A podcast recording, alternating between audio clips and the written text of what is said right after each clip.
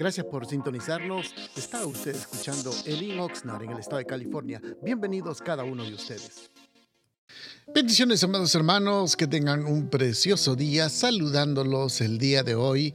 Hoy queremos meditar en un pequeño pensamiento y para ello vamos a abrir la Biblia en el libro de Jonás, en el capítulo número 1 y versículo 17 dice la palabra del Señor.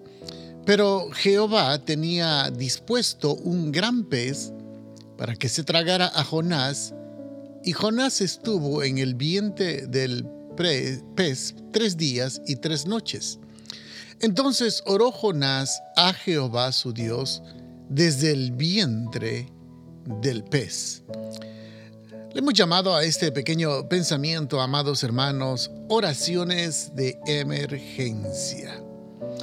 Cuando leemos este pasaje, hermanos, creo muy conocido por la gran mayoría de nosotros, eh, viene a mi memoria eh, algo que nosotros vemos muchas veces en los edificios, una señal, un pequeño letrero que se dice úsese en caso de emergencia. Esto me llama la atención porque lamentablemente muchos de nosotros, los cristianos, como que nos acordamos de orar cuando realmente vienen los problemas o hay problemas o situaciones que llegan a nuestra vida. Y muchas veces ahí es cuando realmente clamamos a Dios o buscamos a Dios, pero como le vuelvo a repetir, es únicamente cuando vienen los problemas a la vida de uno.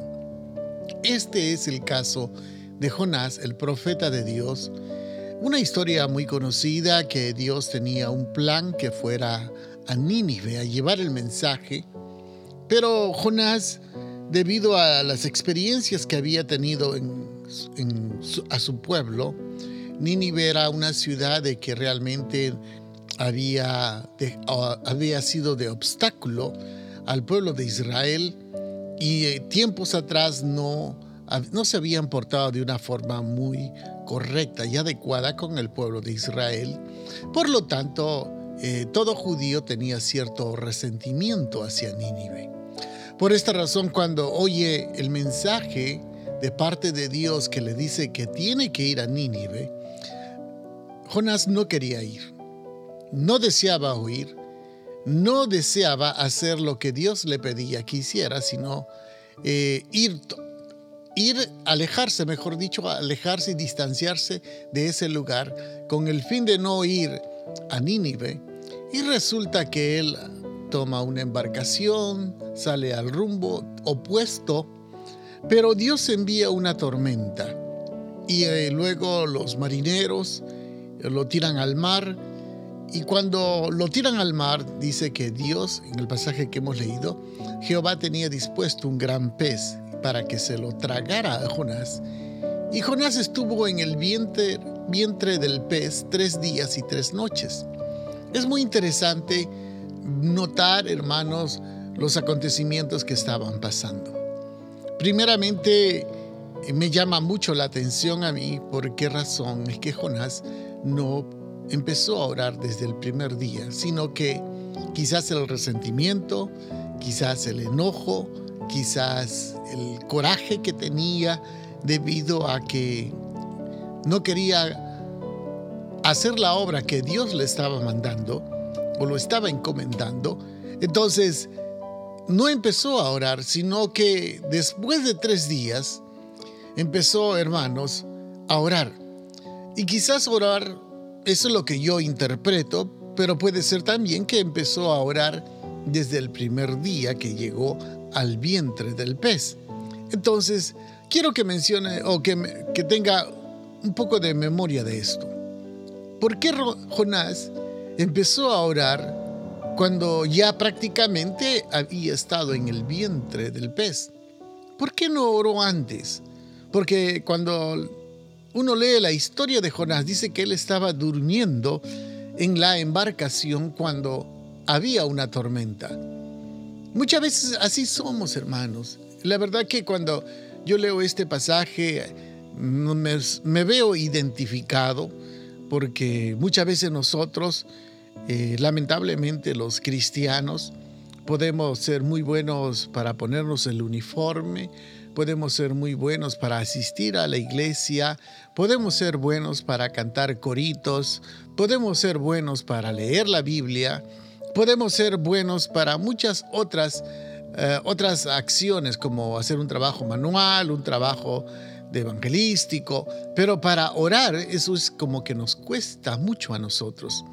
Y, soy honesto y soy, soy sincero con ustedes.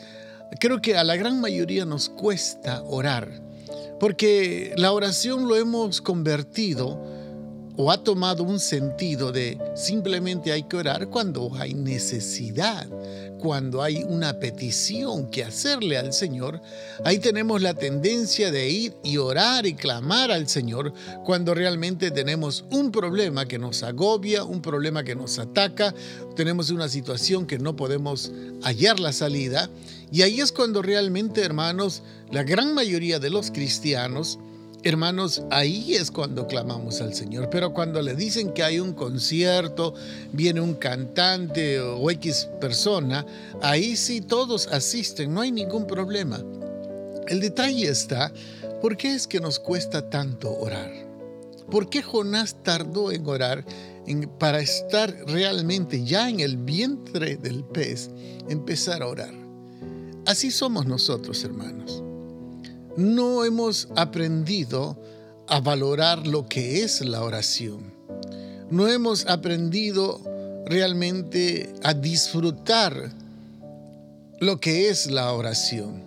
El Señor Jesucristo da una enseñanza acerca de la oración.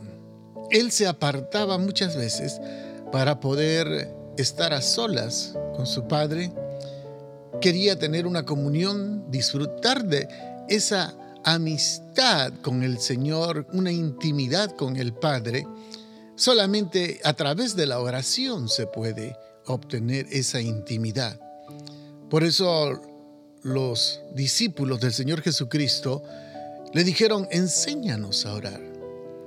Realmente la oración, hermanos, como le vuelvo a repetir, es la parte más importante del cristiano. Y no debería ser únicamente en caso de emergencia cuando el doctor te dice, mira, tienes esta enfermedad que tienes es incurable. O estos problemas que tienen nadie, solamente un milagro, ahí es, puede solucionar tu problema y ahí es cuando oramos.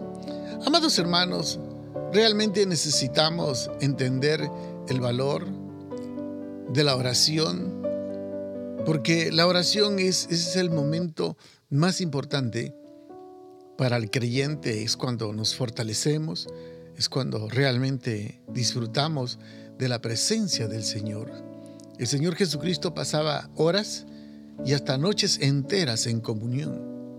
Y nosotros muchas veces con unos minutos nos cansamos, con unos, unas horas como que nos rendimos fácilmente.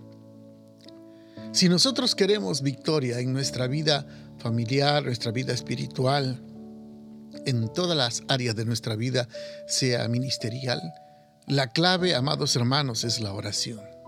Sin la oración no podemos avanzar, no podemos alcanzar las cosas espirituales. Podemos alcanzar cosas numéricas, pero cosas espirituales es cuando realmente el Señor disfrutaba de la presencia del Padre, esa intimidad. Las cosas materiales se pueden lograr con esfuerzo humano, pero las cosas espirituales, amados hermanos, solamente lo podemos lograr a través de la intimidad con el Señor, a través de la oración, a través de estar cerca del Señor. Y no lo usemos solamente como un número de emergencia, que usted tiene un problema y marcar como el 911 para decirle, Señor, necesito tu ayuda. No. El Señor Jesucristo cuando oraba, yo no creo que oraba por petición. Él, lo que él hacía era disfrutar la presencia y la comunión con el Padre. Empecemos también nosotros, amados hermanos, a disfrutar la comunión con el Padre, una comunión con el Espíritu Santo y va a ver que nuestra vida va a ser fortalecida. Bendiciones, amados hermanos, que tengan un precioso día, que el Señor me los bendiga. Bendiciones, gracias por estar en sintonía.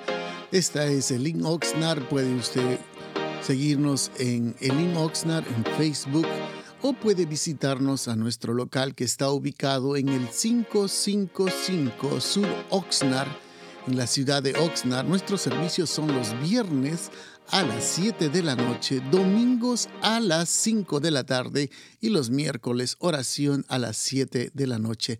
Bendiciones.